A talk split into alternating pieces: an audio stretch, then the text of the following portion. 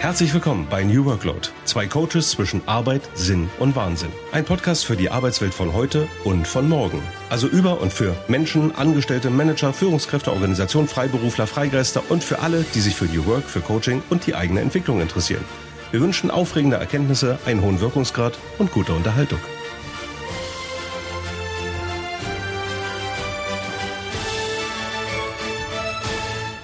Hey Björn. Hallo Daniel. Wir haben uns eine echt lange Sommerpause gegönnt. Ja, so gehört sich das. So gehört sich das. Aber eine Sommerpause war es ja gar nicht so richtig. Ähm, so ehrlich wollen wir natürlich sein.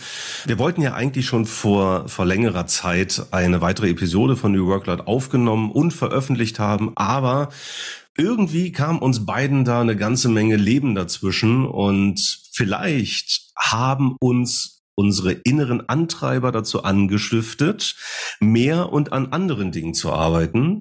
Oder vielleicht war es auch der innere Urlauber, der gesagt hat, komm, reicht auch, wenn wir das im Herbst machen. Also irgendwas in dem Bereich war es vielleicht, vielleicht auch eine Kombination, vielleicht war es eine Kombination aus beidem.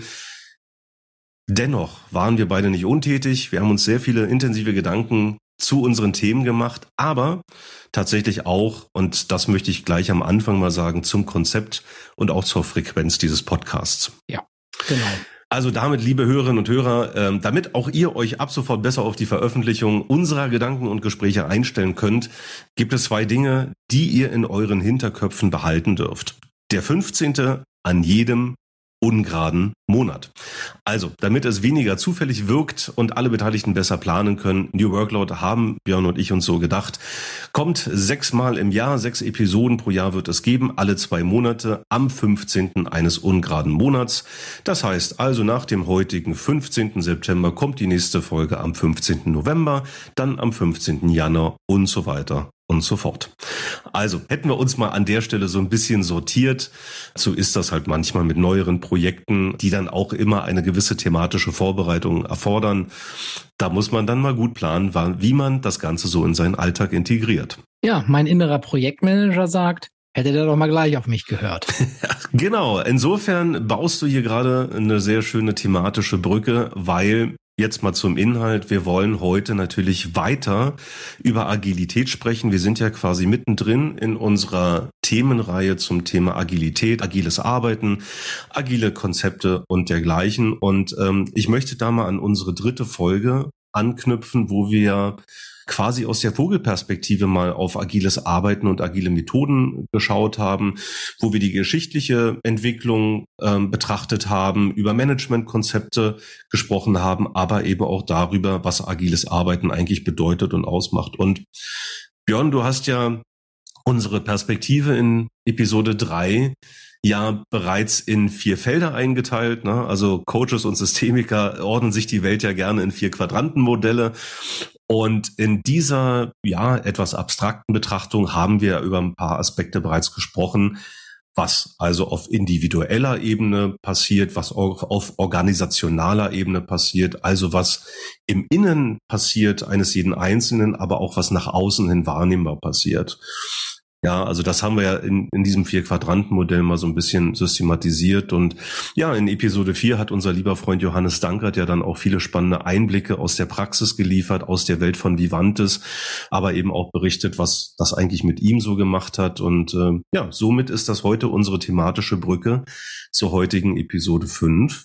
Und da haben wir uns einen kleinen Deep Dive vorgenommen ins Innere, also was Agilität für das einzelne Individuum bedeutet und worum es eigentlich geht, wenn wir über agile Haltung sprechen.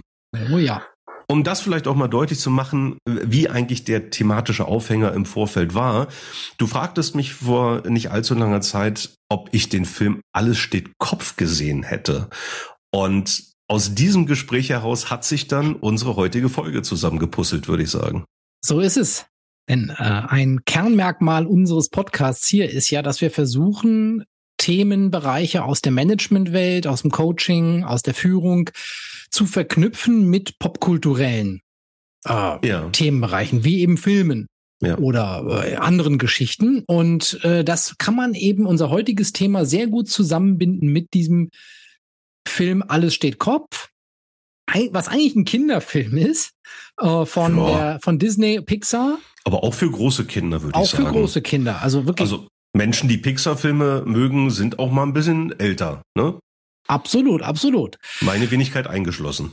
Ich nehme mich da auch nicht aus. Äh, das ist wirklich ein ganz, ganz ja. toller Film. Ja. Also die Hauptfigur ist aber bei Alle steht Kopf ein Mädchen, ein Kind. Mhm.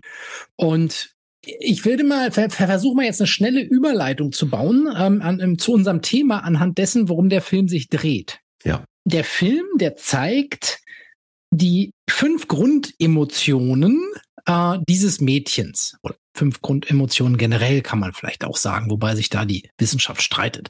Ja. Freude, Kummer, Angst, Wut und Ekel.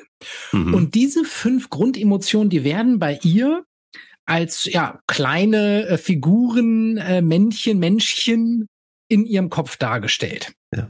Ja, und wie das eben so ist bei so einem Kind, wenn das mal so richtig wütend wird, dann sieht man da eben in dem Film, wie dieses Wut äh, Männchen dann mit voller Wucht äh, auf den roten Knopf schlägt im Kopf und dann ist das kleine Mädchen eben wütend. Mit ihrem ganzen Körper und ihrer ganzen ja. Seele ist sie wütend. Dann platzt es heraus. Genau.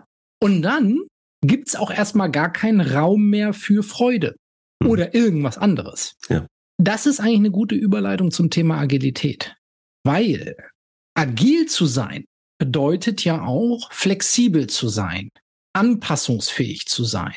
Mhm. Wenn ich jetzt aber vollkommen übermannt bin ja, von Wut oder irgendwas anderem, dann bin ich in dem Moment ja nicht mehr flexibel. Ja und anpassungsfähig. Lass mich bitte noch ganz kurz eine Szene dieses Films äh, aufgreifen, bevor wir tatsächlich mit der agilen Haltung weitermachen, weil erstmal ist diese Szene äh, brutal lustig und das ist so eine typische Szene, wo Mutter, Vater und dieses Mädchen am, am Tisch abends sitzen und Abendbrot essen und ähm, die sind wenn ich mich recht entsinne, gerade umgezogen und ja. äh, Riley, das Mädchen, ist äh, quasi in einer neuen Schule und es äh, ergibt sich so ein typisches Gespräch zwischen Eltern und Kind am Armbrotstisch. Na, wie war's denn heute in der neuen Schule? Und da bekommt man tatsächlich immer wieder, also es gibt dieses Gespräch, ähm, dieses zugegebenermaßen sehr zähe Gespräch, weil Riley nicht so wirklich Bock hat, sich darüber zu unterhalten. Und dann gibt es aber tatsächlich nicht nur ihre Innenansicht, sondern auch die Innenansicht der Mutter und des Vaters. Und das ist, das ist so dermaßen komisch, weil ähm, wirklich so Dinge sind, bei, bei denen man sich selbst häufig ertappt. Man ist überhaupt nicht bei der Sache. Man ist im Kopf irgendwie oder mit Gedanken gerade ganz woanders und irgendein Gedanke oder irgendein ein, ein, ein Emotionszustand dominiert gerade über alle anderen und dadurch entstehen halt tatsächlich dann auch soziale Konflikte, weil Menschen komplett aneinander vorbeireden oder eben überhaupt nicht bei der Sache sind und überhaupt nicht in der Lage sind, sich auf äh, das jeweilige Gegenüber einzulassen. Das ist also auch nochmal eine sehr, sehr witzige, eindrückliche Szene. Und äh, aber ja, du hast eben schon angedeutet, das hat eben auch dann eine ganze Menge mit Mindset, mit agiler Haltung zu tun. Das mag jetzt vielleicht erstmal ein bisschen weit weg klingen. Es hat auch was zu tun oder man kann auch eine gute Brücke bauen zu der, der Arbeit mit dem Modell des inneren Teams von Friedemann Schulz von Thun. Ja, wir ja. haben ja schon den inneren Projektmanager und den inneren Urlauber angedeutet, ja. ja. Sehr subtil genau. heute. Ja. Sehr, sehr subtil. wir werden später äh, in der zweiten Hälfte der heutigen Folge auf dieses Modell oder auf Coaching mit dem inneren Team angehen, weil es eine es ist ein Instrument aus dem entwicklungsorientierten Coaching, was die Möglichkeit bietet, an Agilität, an Agilität zu arbeiten, an innerer Agilität. Ja, und du hattest eben eingangs ja äh, ganz schön gesagt, ähm, dass wir in unserem Podcast ja auch versuchen, solche solche Konzepte, ähm, Coaching-Methoden oder auch New Work-Konzepte, Management-Konzepte mal ein bisschen popkulturell einzubetten, ja, also Dinge zu integrieren. Und genauso wollen wir äh, in unserem Podcast auch darstellen, wie sich verschiedene Konzepte untereinander miteinander verknüpfen lassen, integrieren lassen. Und ähm, dass es durchaus möglich ist, dass äh, mittlerweile sehr etablierte und auch einige Jahre alte Konzept des inneren Teams mit, mit den Überlegungen zur agilen Haltung total sinnvoll äh, äh, miteinander zu verknüpfen. Richtig, genau. Ja. Wenn man gerade zugehört hat, wie ich erzählt habe, dass diese Riley, ja, dieses Mädchen in dem Film, also dann mhm. von einer bestimmten Emotion dominiert wird, Ja, dann ist das im Film, wird das natürlich auch ganz, ganz lustig äh, dargestellt, ja. ähm, wie dann die Wut oder die Freude bestimmte Botschaften an sie senden, was sie tun sollte. Und die beiden stehen auch im Konflikt miteinander. Ja, die Wut sagt, mach jetzt das, die mhm. Freude sagt, tu dies und jenes. Äh, und manchmal kann man eben, kann sie eben bestimmte Emotionen noch gar nicht mehr wahrnehmen, weil eine, eine von den anderen sehr dominant ist. Da denkt man jetzt vielleicht, okay, ja, das klingt so typisch wie beim Kind. Mhm. So, so kennen wir das ja. Das Kind ist dann ganz wütend und dann geht nichts anderes mehr. Ja, und das ist auch richtig. Und ich, ich hole jetzt ein bisschen auf, bevor wir zum Thema Agilität kommen. Mhm. Weil das, glaube ich, ganz wichtig ist, dass man, dass man da vielleicht auch nochmal reinguckt, auch in die fundierten wissenschaftlichen Konzepte zu dem Thema. Mhm. Entwicklungspsychologisch betrachtet ist das, was wir gerade besprochen haben, auch in dem Film, ist das in einem bestimmten Alter von Kindern natürlich tatsächlich so. Man kann sagen, das Kind ist dann komplett seine Emotion in dem Moment. Mhm. Und es hat es tatsächlich die Fähigkeit noch nicht, dazu in Distanz zu treten und das zu regulieren, Emotionsregulation. Das kommt dann irgendwann. Ne? Also mehr oder weniger. Ich kenne einige Erwachsene, die das auch nicht können, aber. Ja, das äh, ist. Sprich mal weiter. Und, und genau das ist eigentlich schon die gute Überleitung. Ja diese grundlegende Fähigkeit, die erwerben die aller, aller, allermeisten Erwachsenen in unserer Gesellschaft auch, weil sonst wäre ein soziales Zusammenleben ja nicht möglich. Ja. Dennoch bleibt bei, bei uns den meisten Erwachsenen auch etwas von diesem Bild übrig. Und das kennen wir ja auch alle. Ja. Natürlich rasten wir jetzt nicht mehr vollkommen aus wie ein kleines Kind und stellen uns bockig hin und, und schreien. Aber wenn man jetzt mal an eine Situation im Arbeitsalltag denkt, wo man ähm, vielleicht auch hart kritisiert wurde oder mhm. einen Misserfolg hatte, dann macht das ja emotional was mit einem. Mhm. Und wenn man ehrlich zu sich selber ist ähm, oder da vielleicht auch mal genau hinguckt, dann gibt es einfach Situationen, in denen das diese Kränkung, die Angst, die ich da empfinde, die Wut, die Trauer, was auch immer ich da vielleicht gerade in dem Moment empfinde, auch dazu führt, dass ich nicht mehr voll handlungsfähig bin. Und mit voll handlungsfähig meine ich, so als wenn das nicht passiert wäre. Mhm. Vielleicht bin ich in dem Moment dann defensiv oder gehe in den Gegenangriff über oder schotte mich innerlich ab. Ich bin dann weniger agil. Wir haben ja in Episode drei im Grunde genommen auch eingeleitet, weil das für mich eigentlich eine der, der treffendsten Übersetzungen von Agilität ist, ist Anpassungsfähigkeit. Wo wir auch hergeleitet haben, warum Anpassungsfähigkeit heutzutage mehr denn, denn je äh, wichtig und notwendig ist, äh, mit all den technologischen disruptiven Veränderungen der, der letzten äh, 15 Jahre, sage ich mal. Für mich ist immer so die Etablierung des Smartphones da so ein absoluter Meilenstein in dieser ganzen Geschichte. Und äh, ja, wir haben eben über Anpassungsfähigkeit gesprochen. Und jetzt äh, richten wir tatsächlich mal nicht den Blick aufs Unternehmen als Ganzes oder auf die Organisation als Ganzes, sondern auf das Innere. Was passiert in mir drin? Wie anpassungsfähig muss ich sein? Und da war ja dann auch der Gedanke, naheliegend, sich mal eben mit dem inneren Team zu beschäftigen, weil es gibt Befürworter, es entstehen Widerstände. Ähm, und auch wir beide in unserer beratenden Tätigkeit haben ja schon häufiger diesen, diesen Satz gehört, das haben wir schon immer gemacht oder das haben wir schon immer anders gemacht. Also äh, sicherlich anders formuliert und in unterschiedlichen Ausprägungen, aber ganz oft zwischen den Zeilen hört man solche Sätze ja heute immer noch. Mhm. Gerade, gerade wenn es um moderne, agile Konzepte geht, die vielleicht etwas schwerer zu verstehen sind, weil es eben nicht nur bloße Regelwerke sind, sondern es auch einer gewissen Geisteshaltung bedarf, um diese Arbeitsweise zu verstehen und auch wirklich erfolgreich zu implementieren, anzuwenden, zu entwickeln.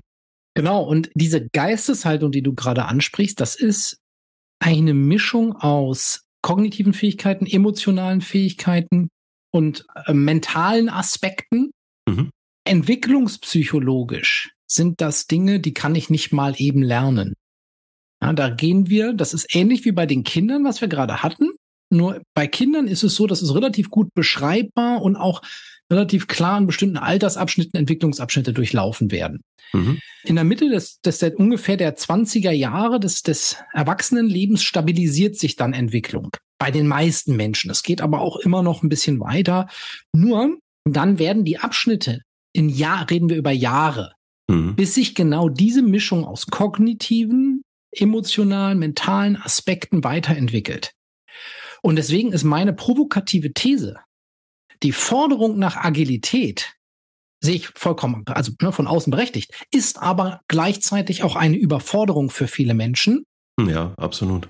Weil diese Fähigkeiten, über die wir gerade sprechen, diese Halt, was man dann zusammenfassen kann in dem Container Haltung oder wie auch immer, ja, die ist einfach nicht bei jedem per se jetzt gerade so da. Fassen wir es vielleicht äh, nochmal so zusammen. Es, es reicht halt eben heutzutage nicht, sich einen agilen Coach ins Unternehmen zu holen oder stumpf nach Anleitung jetzt irgendwie Scrum in Projekten umsetzen zu wollen. Ähm, zu Scrum und, und solchen Rahmenwerken kommen wir dann in der nächsten Folge. Also es reicht nicht einfach nur, sich irgendwo was anzulesen und abzugucken und zu sagen, so, das machen wir jetzt auch, sondern es braucht eben diese, diese Geisteshaltung. Und auch wenn dieses Wort total abgegriffen wirkt mittlerweile, also ist zumindest in meiner Wahrnehmung so, es braucht ein gewisses Mindset. Und das, das klingt immer sehr diffus, aber es führt aus meiner Sicht keinen Weg dran vorbei, äh, nee. das eben zu entwickeln und auch gewisse Werte zu verinnerlichen. Wir sind ja sehr schnell, wenn wir auch auf, auf Scrum, wenn wir auf diese Rahmenwerke gucken, wir sind ja ganz schnell eben bei gewissen Wertvorstellungen oder zumindest gewissen grundlegenden mhm. äh, Wertvorstellungen, die irgendwo vorhanden sein sollten, damit eine agile Organisation funktionieren kann. Und da geht das Ganze vielleicht auch ein Stückchen weiter als in diesem Film Alles steht Kopf, wo ja Werte, ja. sage ich mal, noch keine so große Rolle, wenn dann eher implizit spielen. Mhm. Aber wenn wir über Agilität reden, reden wir eben über Emotionen, über Motive, über Werte. Und da hat ja jeder von uns, ja, hat verschiedene Emotionen, das wissen wir alle. Wir haben unterschiedliche Bedürfnisse, wir haben unterschiedliche Werte. Und Agilität bedeutet ja mal, wenn man es jetzt ganz platt macht, dass ich, du hast gesagt, anpassungsfähig, ich würde vielleicht noch ergänzen, auch flexibel bin, was all diese Aspekte angeht, wenn es situationsbezogen nutzenstiftend ist. Ja. Ich habe jetzt ein bisschen rausgehört, du würdest eventuell eine kleine Gegenposition vertreten. Ja, also du, du hast natürlich völlig recht, dass man, wenn es bei Agilität darum geht, dass man, dass man anpassungsfähig und flexibel sein sollte als Individuum und als Organisation, dann muss ich natürlich auch gegenüber gewissen Werten anpassungsfähig und flexibel bleiben. Dennoch ist es so, die Werte, die sich jetzt mit, mit Agilität, also wie man sie beispielsweise im agilen Manifest äh, nachlesen kann, also wie sowas, wie, wie so ein niedergeschriebener Grundsatz äh, des agilen Arbeitens. Hast du vielleicht ein Beispiel, wollen wir mal eins rausgreifen?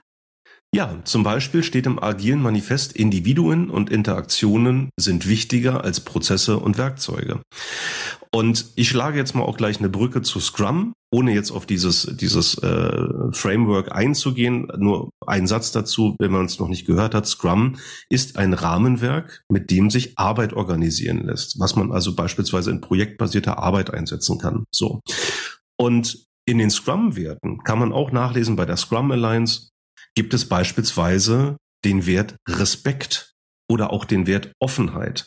So, und wenn wir, wenn wir jetzt erstmal grundlegend sagen, Respekt und also Respekt untereinander ist ein ganz, ganz grundlegender Wert und im agilen Manifest lesen, dass Individuen und Interaktionen wichtiger sind, ja, als Prozesse und Werkzeuge, dann ist das was sehr, sehr Menschliches. Dann, dann definiert das zumindest erstmal eine ganz grundlegende Geisteshaltung, wie wir in Organisationen, in Unternehmen miteinander umgehen sollten. Und da sage ich, das ist eigentlich schon so ein, so ein elementarer Wert, der für mich nicht wirklich verhandelbar ist. Das ist so ein bisschen Gut. da, wo ich sage. Ähm, Und da ähm, würde ich äh, ja. dir natürlich zustimmen. Nur würde ich ja sagen, hat das mit Agilität für mich nichts mehr zu tun, weil das Respekt untereinander, Respekt gegenüber anderen Menschen, das wäre für mich ein Wert, der hat, der, der, der transzendiert Agilität. Der sollte allgemein in der Zusammenarbeit von Relevanz sein, unabhängig davon, ob ich jetzt agil arbeiten möchte oder nicht. Denn es gibt auch Kontexte, in denen agiles Arbeiten gar keinen Sinn macht. Ne? also stimmt. deswegen wäre das für mich eher schon global. Ja. Bei dem Punkt Offenheit, das ist wieder etwas, wo natürlich geht das mit Agilität zusammen und gleichzeitig, glaube ich, kann ich auch eine Tür öffnen und sagen, und ich glaube, es kann auch Situationen geben, in denen es nutzenstiftender ist für unser Unternehmen, für unser Team, für mich als Individuum, mal gerade nicht offen zu sein gegenüber Neuem und mal in eine Stabilisationsphase zu gehen und mal kurz zu gucken, dass wir das, was wir begonnen haben, weitermachen. Das kann auch sinnvoll sein. Und deswegen, ja. das meine ich mit Agilität und, und, und fixen Dingen, dass das eigentlich irgendwo ein Widerspruch ist, was natürlich trotzdem, ich bin voll und ganz bei dir, so globale Werte ähm, transzendieren das natürlich. Und, und ich glaube, da, da haben wir eigentlich ganz gut schon gezeigt, worüber wir reden. Jetzt ist es auf so einer abstrakten Ebene natürlich recht einfach. Also mhm. ja, Offenheit, ne, so, oh, das ist doch gut oder, mhm. oder sowas. Und ich würde jetzt wieder den, den Bogen spannen zu unserem Alles steht Kopf-Film und, äh, und der, der inneren Agilität. Jetzt nehmen wir mal das Beispiel Respekt. Ja, mhm. ähm, also ich kann mir vorstellen, es gibt Situationen, in, dem, in denen rede ich mit einem Mitarbeiter, einem Vorgesetzten, einem Kollegen mhm. und ich habe das Gefühl, ich subjektiv habe das Gefühl, also habe ich tatsächlich in meinem Leben schon erlebt, solche Situationen, aber der geht jetzt aber gar nicht respektvoll mit mir um. Und das macht ja was mit mir. Absolut. Nur, dass ich das denke. Absolut. Oder ja. fühle. So, dadurch würde ich eventuell, vielleicht automatisiert, ja, weil unterbewusst, vielleicht merke ich das gar nicht, auch anders mit dieser Person umgehen. Und Agilität, um das mal an diesem Beispiel, an diesem ganz kleinen Beispiel festzumachen, heißt für mich jetzt, agile Haltung heißt, erstmal, dass ich in der Lage bin, diese inneren Prozesse bei mir wahrzunehmen und diese Dynamik zwischen mir und anderen wahrzunehmen. Mhm. Was passiert da? Ah, der hat gerade, das fühlt sich bei mir res respektlos an. Ich merke, etwas Inneres in mir ist verletzt und ein anderer Anteil der Wut, ja, die Wut im Kopf sagt, du Arsch. Ja jetzt die Fähigkeit zu entwickeln, da rauszugehen, nicht dem Automatismus zu verfallen, nicht dem Wut, der Wut hm. den Schlag auf den roten Knopf zu erlauben und zu gucken, ah, was wäre jetzt für eine Handlungsmöglichkeit da? Ja. Das zu flexibilisieren, zu sagen, ach, vielleicht habe ich das gerade nur so erlebt, diesen Blick von diesem Menschen. Und dadurch in der Lage zu sein, diese Automatismen, die in mir stattfinden, flexibler zu gestalten, an, ja. um dadurch anpassungsfähiger zu werden. Ja, und wir sollten ja folgenden Gedanken zulassen, nämlich, dass wir natürlich ganz oft Dinge, wenn wir darüber sprechen, über diese Geisteshaltung, dass wir die auch idealisieren. Ja. Und ich hoffe natürlich, dass auch ganz viele äh, unserer Hörer sagen, na ja, klar, Respekt, das ist ja, das ist ja eine Grundvoraussetzung, das ist ja völlig selbstverständlich, da muss man ja gar nicht drüber sprechen. Ich glaube schon, dass man darüber sprechen muss, weil auch ich in meiner Praxis immer wieder erlebe, es gibt ganz, ganz viele Unternehmen, Hierarchien und, und äh, Führungspersönlichkeiten da draußen, die das eben nicht verinnerlicht haben. Und das ist wahrscheinlich immer noch eine bedeutende Mehrheit. Und deswegen lade ich jeden immer ein, so ein bisschen aus dieser Nabelschau äh, herauszutreten und mal reinzuschauen, wie es in der Realität tatsächlich abläuft. Weil es gibt Menschen da draußen, die finden Hierarchie geil. Es gibt Menschen da draußen, die sagen, ja, ich bin Chef und dann äh, kommt erstmal lange nichts und dann äh, kommen da äh, Angestellte. So. Und das ist, glaube ich, in vielen Unternehmen tatsächlich noch gang und gäbe. So. Und deswegen ist es, glaube ich, dennoch wichtig, es bleibt wichtig, auch über solche Dinge zu sprechen, wie respektvoller Umgang miteinander, sich gegenseitig als Individuum zu schätzen. Das zum einen. Zum anderen basieren agile Konzepte ganz oft darauf, dass Kommunikation und Entscheidungsprozesse eben nicht nur top-down erfolgen, wie man es aus, aus früheren Managementkonzepten eben kennt, sondern auch bottom-up. Das heißt, dass es im Grunde genommen auch immer eine Rückkopplung geben muss zwischen Mitarbeitenden und, und Führungskräften und auch gewisse Entscheidungsprozesse mal von unten nach oben funktionieren. Das ist, glaube ich, auch etwas, woran sich viele ja. Führungspersönlichkeiten. Wobei, da bist du jetzt wieder im Außen, ne, in dem, ja. was sich zeigt. Und die, der Transfer zum Inneren wäre für mich, was du gerade, ne, du baust gerade die Brücke, sagen, was ist denn mein Führungsverständnis? Genau. Wie, wie erlebe ich denn ne, mich, wenn ich als Führungskraft eingestellt bin und also eingestellt vom Unternehmen durch per Arbeitsvertrag meinte ich damit ja, jetzt. Ja. Wie ist es denn für mich, wenn wenn die Mitarbeiter kommen und äh, mir Vorschläge machen, kritisieren, äh, mich auf Fehler hinweisen? Ich bin ich auch demütig oder ja. brauche ich ne? Was was macht das in mir? Aber ich würde gerne noch mal auf einen Punkt eingehen, den du gerade angesprochen hast, nämlich das Thema Respekt. Mhm. Ich würde sagen, wenn wir über die Straße gehen und fragen die Leute, ist Respekt wichtig, würden wir 100 von 100 Leuten sagen, ja. Ja, klar ist Respekt wichtig. Ja. Aber was heißt denn das? Ja, ja, genau. So, und ich meine, auch gegenüber Respekt eine agile Haltung zu haben und auch Respektlosigkeit könnte ja vielleicht auch manchmal sinnvoll sein. Ja. Aber was heißt das eben auch im Arbeitsalltag? Ich erlebe eben schon viele, die sagen, ja klar, Respekt und wir haben das agile Manifest und ähm, übrigens sieht es bei uns so und so aus. Ja, wenn, wenn wir in einem, in einem Zyklus sind, dann muss äh, eben auch fertiggestellt werden zum Ende der Woche und dann heißt es eben auch bis 22 Uhr, 23 Uhr weitermachen. Und klar, du hast zwei Kinder zu Hause, aber ja, Agilität bedeutet eben auch grundsätzlich flexibel zu sein ähm, und anpassungsfähig hinsichtlich der, der bereits getroffenen Vereinbarungen, eigener Entscheidungen, die man getroffen hat. Ja. Und äh, tatsächlich das, was du eben angesprochen hast, ähm, natürlich gibt es da eine ganz, ganz enge Verbindung eben auch zu zum Thema Führung, zum Thema Leadership, wie wir es heute nennen. Was bedeutet das eigentlich dann eben auch in Bezug auf agiles Arbeiten? Wir kennen das alle. Menschen werden eben aufgrund ihrer fachlichen Qualitäten befördert. So. Aber auch das bedeutet nicht, dass ich die nötige Geisteshaltung habe, um in einem agilen Kontext äh, Menschen zu führen und in einem äh, agilen Team zusammenzuarbeiten. Und das ist, glaube ich, wenn wir etwas Handfestes mitnehmen wollen, dann ist es so etwas, dass ich überhaupt zulassen muss, dass Menschen, mit denen ich zusammenarbeite, und wir gucken jetzt mal nicht auf Hierarchieebenen, dass Menschen, mit denen ich zusammenarbeite, eine Meinung habe, haben, eine Expertise haben, einen Input geben können. Und ja, manchmal passiert das eben auch, jetzt denken wir wieder an Hierarchieebenen, von unten nach oben. Und ich glaube, das ist schon mal etwas, was wir festhalten können in Sachen Geisteshaltung, agilem Mindset, sowas zuzulassen, sich gegenseitig zu respektieren, auch mit der fachlichen Expertise und eben auch für sich zu akzeptieren, ich habe die Weisheit nicht mit Löffel gefressen, ich kann nicht alles wissen. Als Team funktionieren wir in der Gesamtheit am besten. Also ich würde Agilität, innere Haltung, innere agile Haltung für mich auf den Punkt bringen, dass ich sage, wer wirklich agil ist, ist A in der Lage, innere Dynamiken in sich selber wahrzunehmen, die ja. in einem Verhältnis zu dem, was außen passiert, wahrzunehmen und widersprüchliche sich, sich gegenseitig widersprechende Position, innere Position und äußere Position gleichzeitig aufrechterhalten zu können. Ja.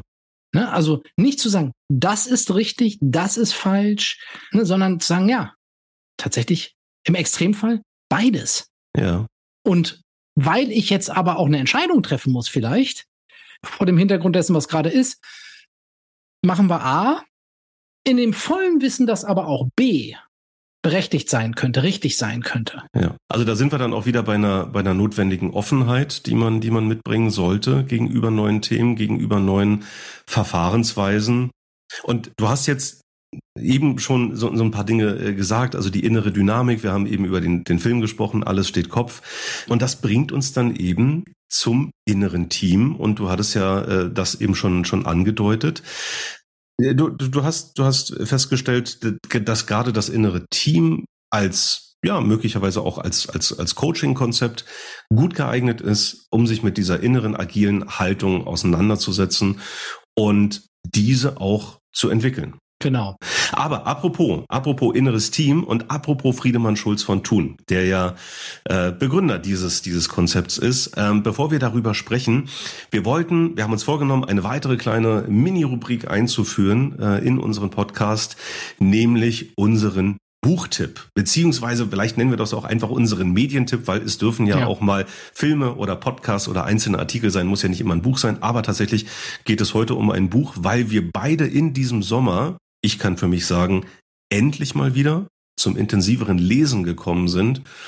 Und du hast im Urlaub ein Buch gelesen, das du hier wärmstens empfehlen möchtest. Was, was war das? Was ist das? Genau, wir wollen euch zukünftig hier in jeder Folge etwas empfehlen und diese Woche empfehle ich euch von Friedemann Schulz von Thun, den wir gleich noch ein bisschen näher besprechen werden mit seinem Modell des inneren Teams das Buch Erfülltes Leben mhm. von 2021 und er hat das auch während Corona geschrieben. Also er hat die Zeit genutzt, ähm, als man nicht so viel in, unterwegs sein konnte. Er widmet sich der Frage, wie gelingt ein erfülltes Leben? Und das ist natürlich das ganz große Ding. Aber wie man es von ihm gewohnt ist, er tut das natürlich immer mit einer ähm, gewissen oder aus einer gewissen wissenschaftlichen äh, Perspektive. Er ist ja Kommunikationspsychologe.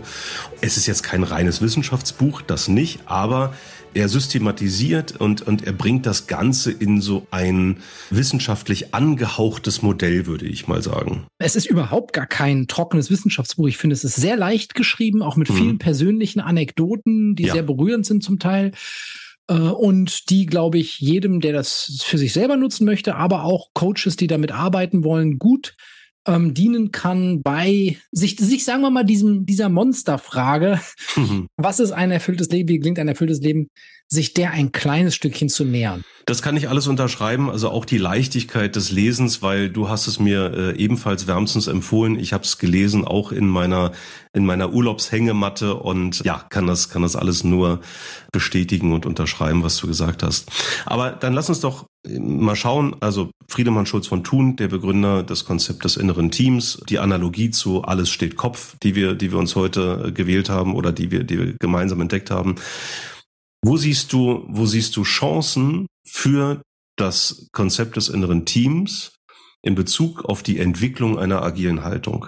Vielleicht mal ganz kurz, was ist das Modell des inneren Teams? Mhm. Das Modell des inneren Teams ist eine Metapher für inneres Erleben, für Bedürfnisse, Motive, Emotionen in uns. Und es unterstellt, dass wir nicht eins sind, ganz mhm. plakativ gesagt, sondern dass in unserer Brust mehrere Seelen schlagen. Ja, also und das sind eben diese unterschiedlichen Anteile, die unterschiedlichen inneren Teammitglieder, die jeweils bestimmte Bedürfnisse zum Beispiel repräsentieren können.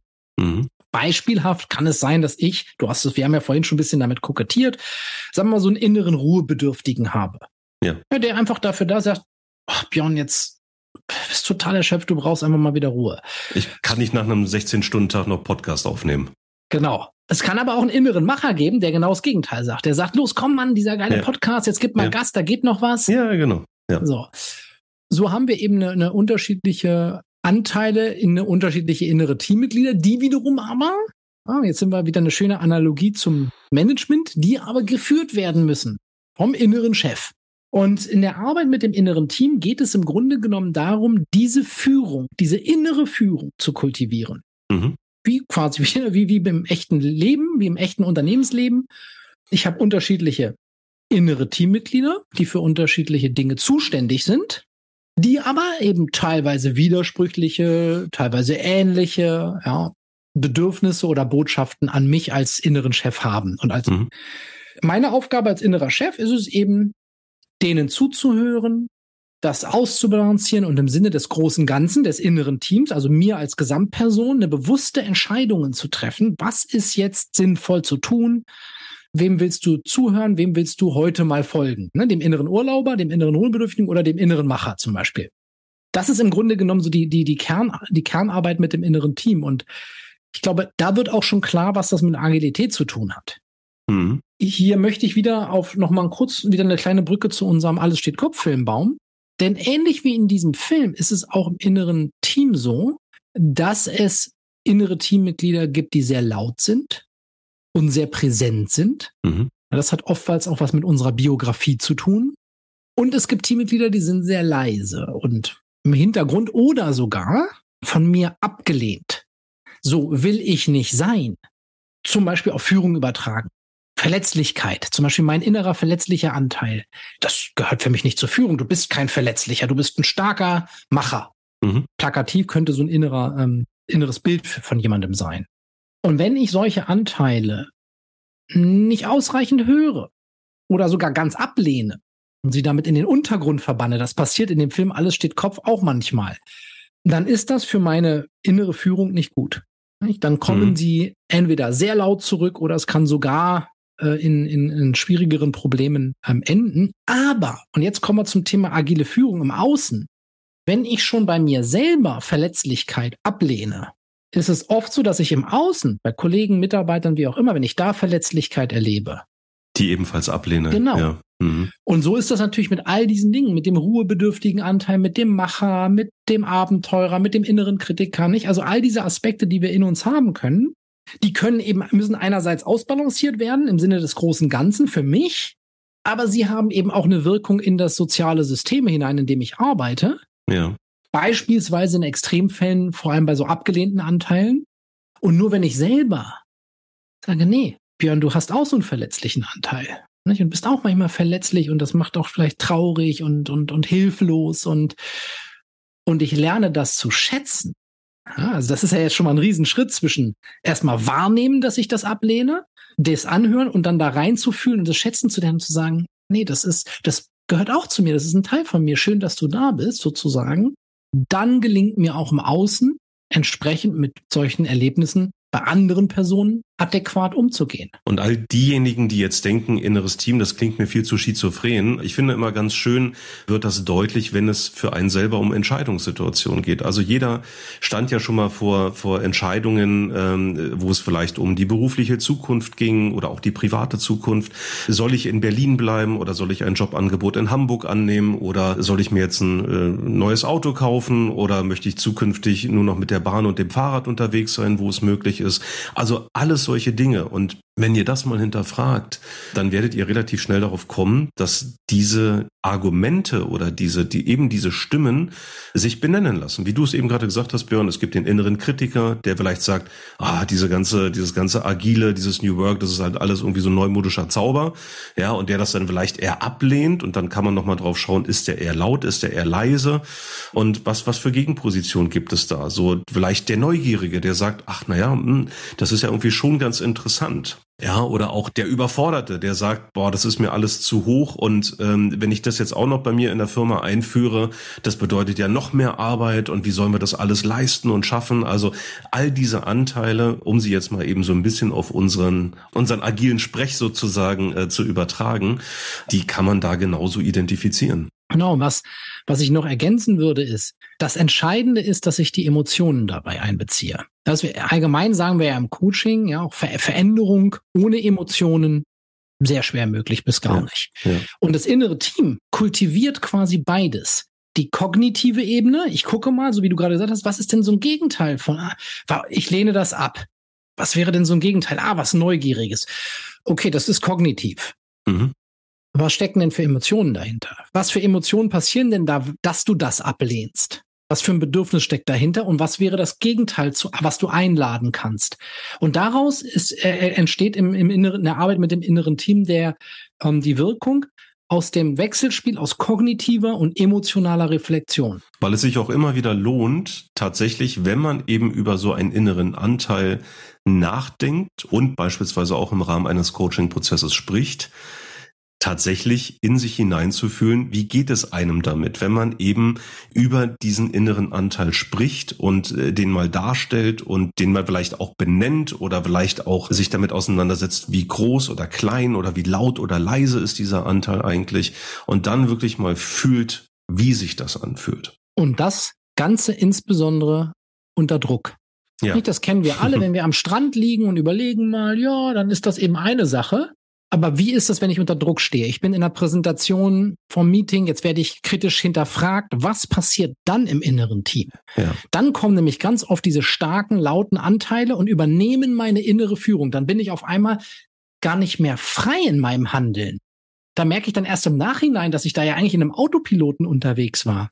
Und da war ich dann nicht mehr in der inneren Selbstführung, also nicht der innere Chef hat geführt, sondern ein starkes inneres Teammitglied von mir, so ein Macher oder weiß ich nicht, ja, ein Kreativer, wer auch immer das, das kann bei unterschiedlichen Personen immer was ganz anderes sein, übernimmt dann die Führung.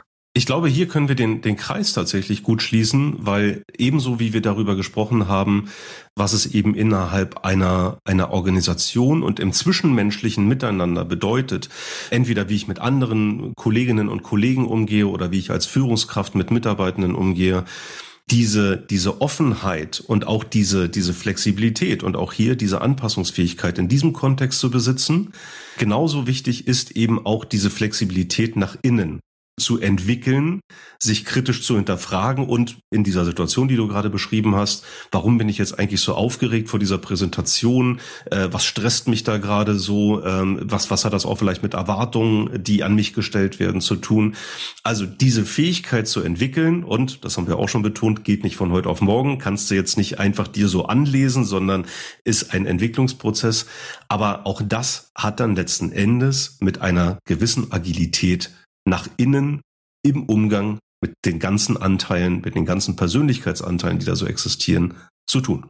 Ohne Agilität im Innen, keine Agilität im Außen. Und vielleicht schließen wir das Ganze mit, mit unserem Film. Ja. Alles steht Kopf. Ja. Die äh, kleine Riley, die durchlebt da ja mehrere Krisen. Du hast schon erzählt, die ziehen um neue Schule, nicht? Das kann man nachempfinden, dass das als Kind eine herausfordernde Situation ist.